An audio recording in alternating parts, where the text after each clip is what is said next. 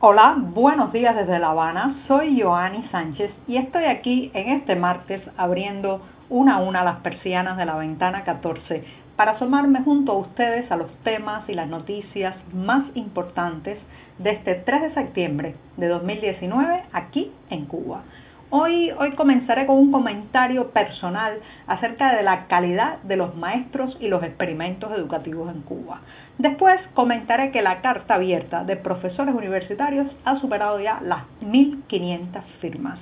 Mientras tanto, piden a la Unión Europea suspender el acuerdo con Cuba debido a la represión. Y por último, una pincelada de naturaleza y medio ambiente. Reforestar es algo más que plantar un árbol. Y bien, pues dicho esto, voy a pasar a revolver para tomarme el cafecito informativo. Ese que de lunes a viernes en la mañana comparto junto a ustedes, recién colado, breve, un poco amargo, como ya saben que me gusta a mí, pero siempre, siempre necesario.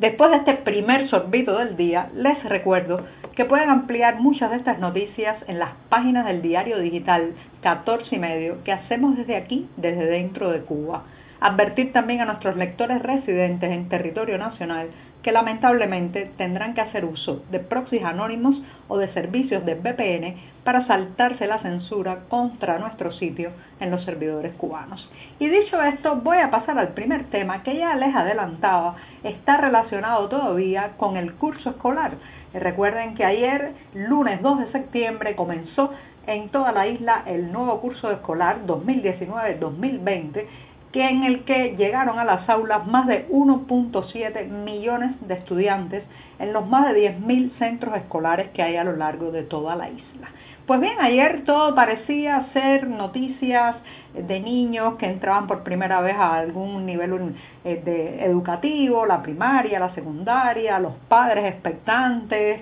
eh, un poco era también el día en que eh, se bajaba más la tensión después de semanas de carreras de un lado a otro para conseguir el calzado, para conseguir las mochilas, para conseguir los útiles escolares. Y bueno, ayer era un día de celebración para la mayoría de las familias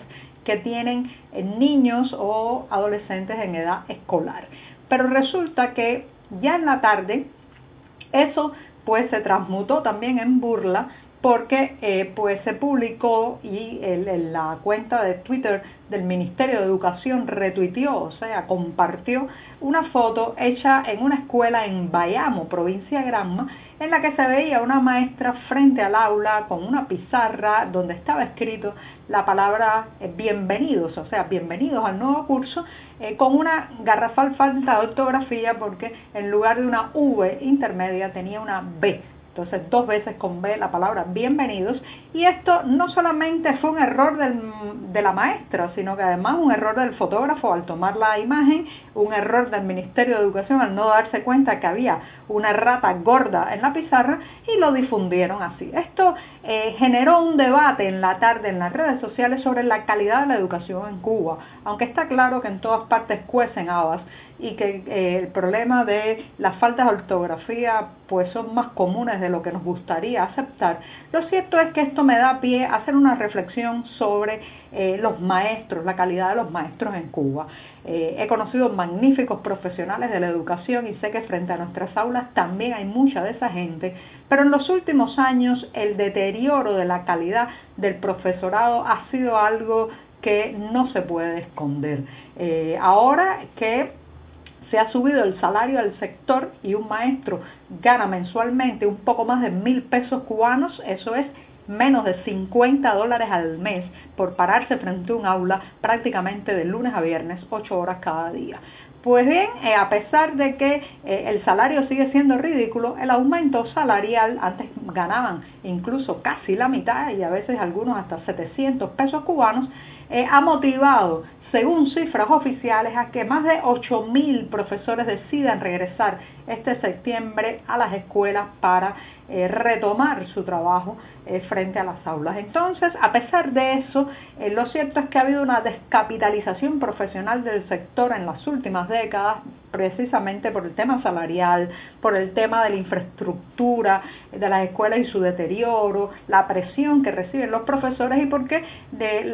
ser maestro en Cuba se ha convertido algo que lleva muchísima burocracia, más allá incluso de impartir las clases, sino que el profesor muchas veces tiene que estar enredado en reuniones, burocracia ideológica, una serie de eh, tareas adicionales, más de corte político, policial, burocrático, que eh, bueno pues ha recargado a muchos que han decidido salir de las aulas. Entonces, ¿cómo se ha tratado de solucionar eso? Creando a toda velocidad maestros. Recuerden que a principios de este siglo se dio el eh, proyecto, el programa, la campaña de los llamados maestros emergentes que los cubanos en su picaresca infinita rebautizamos como maestros instantáneos porque se trataba la mayoría de jóvenes que después de cursar el noveno grado y con apenas unos 15 o 16 años eran eh, formados en cursos intensivos y rápidos para ponerlos frente a las aulas. Era la época también de las llamadas teleclases, en que para eh, solucionar el déficit de profesores se creó un sistema de enseñanza a través de la televisión eh, que fue desastroso porque deshumanizó todo el papel del maestro, los niños tenían que aprender frente a una pantalla, casi nunca podían preguntar, eh, si se perdían de una frase, pues ya no, no se podía retomar el tema y eso ha provocado un deterioro de eh, la educación, tanto desde el punto de vista de los maestros como los estudiantes. En los últimos años se ha intentado formar maestros con más tiempo, dedicarle más atención, porque eh, bueno, el descalabro era absoluto y en los últimos años, pero lo que no se ha podido hacer es eh, controlar el éxodo. Son jóvenes que se gradúan, pero pasan muy poco tiempo frente al aula, muchos de ellos, porque finalmente desisten y eh, emigran hacia otras profesiones, hacia el sector privado, incluso salen del país. Ahora, ¿por qué es esto? Porque muchas veces se violenta la vocación para ser maestro, Señoras y señores, hay que tener una vocación enorme porque es una profesión que demanda mucha energía, implicación, amor a lo que uno hace. Entonces, se ha violentado muchas veces la vocación empujando a los adolescentes a convertirse en maestros cuando en realidad no quieren serlo. Y eso lo que trae es que después pasan muy poco tiempo ejerciendo la profesión. Y todo eso, todo eso ha contribuido a que una maestra en Bayamo, Granma, haya puesto bienvenidos las dos veces con B, en parte también a esa premura, a esa falta de preparación, a ese exceso de ideología y menos atención en la ortografía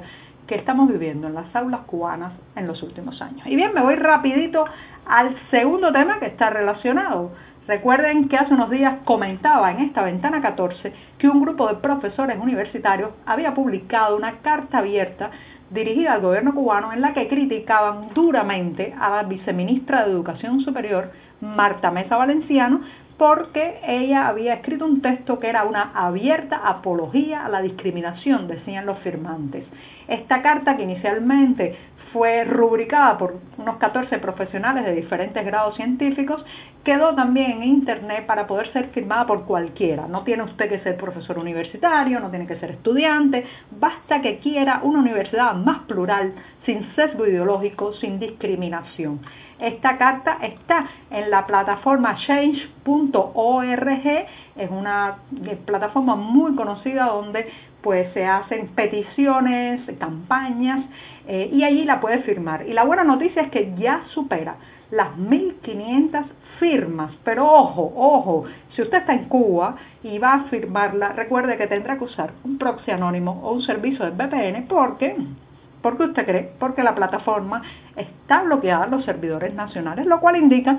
que el oficialismo cubano le tiene pánico muchísimo miedo a que la gente use este tipo de plataformas para unirse alrededor de una causa que no tiene por qué ser política, puede ser para la protección animal, para la limpieza de los ríos y ahora, ahora en este caso es para unirse alrededor de eliminar la censura ideológica en las universidades cubanas. Así que está tiempo todavía de ir y firmar, apoyar a estos profesores y apoyar a una universidad libre, eh, abierta, eh, democrática y sobre todo que forme profesionales desde la crítica y la diversidad. Me voy rápidamente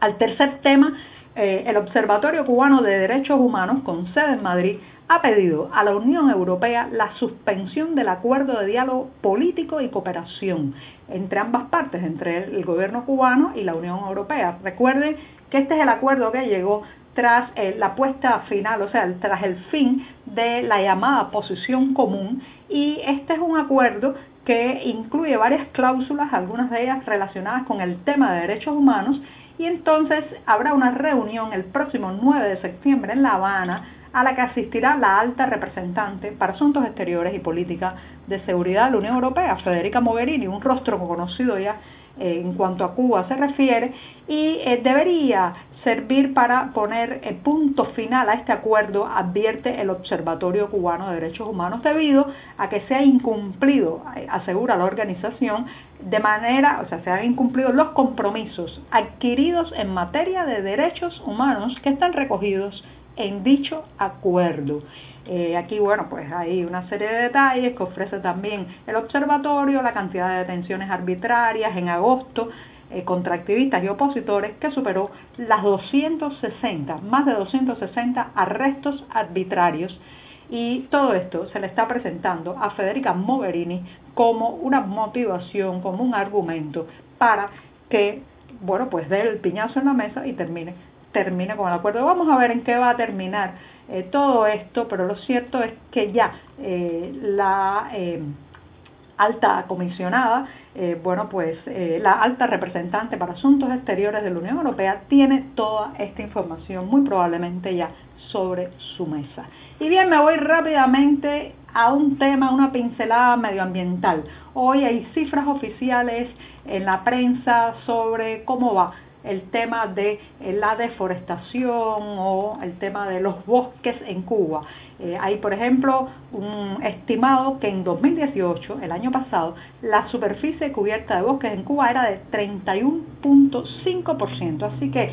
eh, eh, hay que reforestar y eso no pasa solamente por sembrar un árbol, también cuidar los que tenemos. Así que cuando usted vaya por una calle, cuando vea esas brigadas que vienen a cortar ramas a los barrios cubanos y terminan prácticamente cortando la totalidad del árbol, eh, bueno, pues hay que llamar la atención también a todo eso. No se trata solamente de sembrar un árbol, dar la vuelta e irse y no venir a regarlo. Todas estas campañas tienen que tener continuidad. Bien, para esto sí necesitamos continuidad.